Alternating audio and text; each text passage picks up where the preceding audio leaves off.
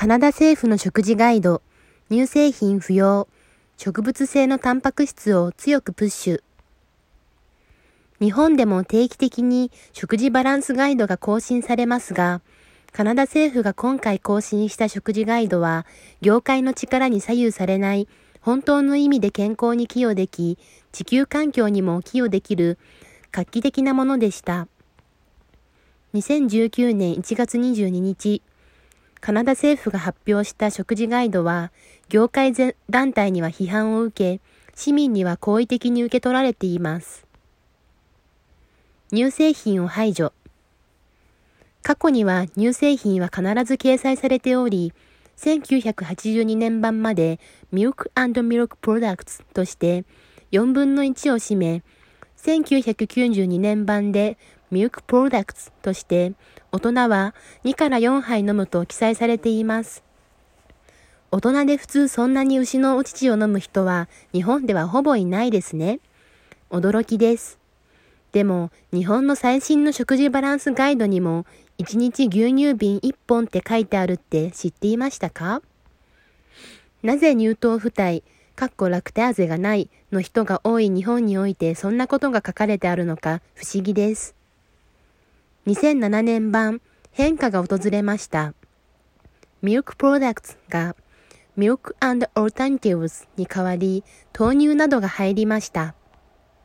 そして今回の2019年版では、一例として低脂肪牛乳は含まれているものの、基本的に水、代わりのものにする場合は、水以外の健康的な飲み物の選択肢には次のものがあります。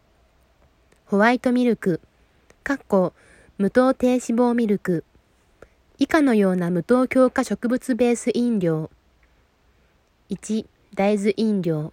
2、アーモンド飲料。3、無糖コーヒーと紅茶。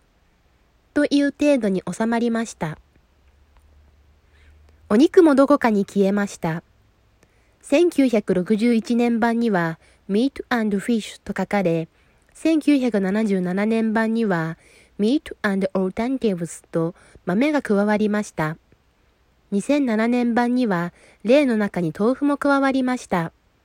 そして2019年版、もはやお肉という言葉はプロテインフーズに代わり、まず先に、より頻繁に植物性のタンパク質食品を選択してください。植物由来のタンパク質食品は、他の種類のタンパク質食品よりも繊維質が多く、飽和脂肪が少ない。これはあなたの心臓の健康に有益である。と書かれています。その後に、例として動物性の肉や魚が出されていますが、より多くの植物由来のタンパク質食品を食べる方法としてさらに植物性タンパク質を強くお勧めしています。このサイトにはレシピも掲載されていますが、ほとんどが植物メインです。卵の立ち位置も弱くなっています。そもそも1タンパク質の例示でしかない卵ですが、その存在は薄れています。加工食品は減らすこと。加工の度合いの強い加工食品は制限することとされています。制限するべきとして例示されているものは以下のものです。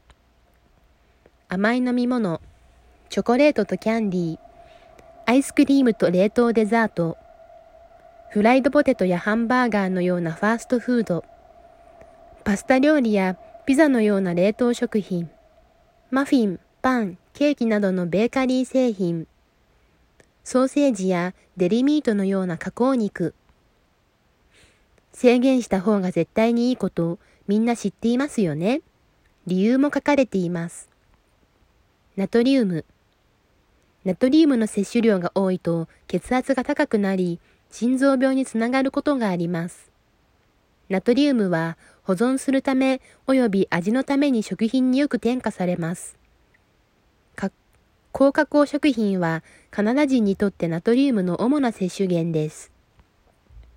砂糖。多くの砂糖を加えた食べ物や飲み物を食べたり飲んだりすることは、以下の危険性の増大と関連しています。肥満、2型糖尿病。砂糖まみれの飲み物が多すぎると、以下の危険性が高まります。子供の虫歯。飽和脂肪。主に飽和脂肪を含む食品を健康的な脂肪を含む食品と置き換えることで、心臓病のリスクを下げることができます。加工肉。ナトリウムと飽和脂肪の両方が加工肉によって高くなることがあります。食べ過ぎると、結腸直腸がんのリスクが高くなります。結腸がんまたは直腸がんとも呼ばれます。全粒粉の穀物ホールフーズを進め、確率的な摂取量の例示がない。全粉流の穀物が進められるようになったのも画期的ですね。捨てるところがなく、さらには皮まで安全に食べられるものを追求し、オーガニックの後押しにもつながるでしょう。今回から摂取量の例示がなくなっており、それも多様性や食品ロスなどを考えると素晴らしいことです。利権ではなく、人々の健康を本当に考えてくれたガイド、素敵ですね。掲載されているレシピは、和食の素晴らしさを知る日本人としてはそれでも脂っこいと感じます。でも考え方、栄養学、病気への注意喚起など優れていますし、間違いなく日本の食事バランスガイドよりもフィットします。日本でも食事バランスガイドの検討が2020年の改定に向けて行われていますが、栄養学が遅れ、また業界に左右されやすい危うい体質を持つ日本。日本政府が作るガイドは期待できません。私たち日本人は自分たちで自分たち自身の健康も自分や未来の子供たちのための環境も守るための情報を選び取っていく力をつけなくてはなりません。そのためにお勧めしたいのは、日本語ではない情報もきちんと取得するということです。日本語の情報だけに頼っていると、正しい情報、必要な情報をたくさん見逃すことになります。世界中に溢れている日本語になっていない情報には、これからの未来を生き抜くための情報がたくさんあります。栄養学のことだけでなく、顕著なのは動物のこと、環境のこと、人権のこと、積極的に情報を取得してみてください。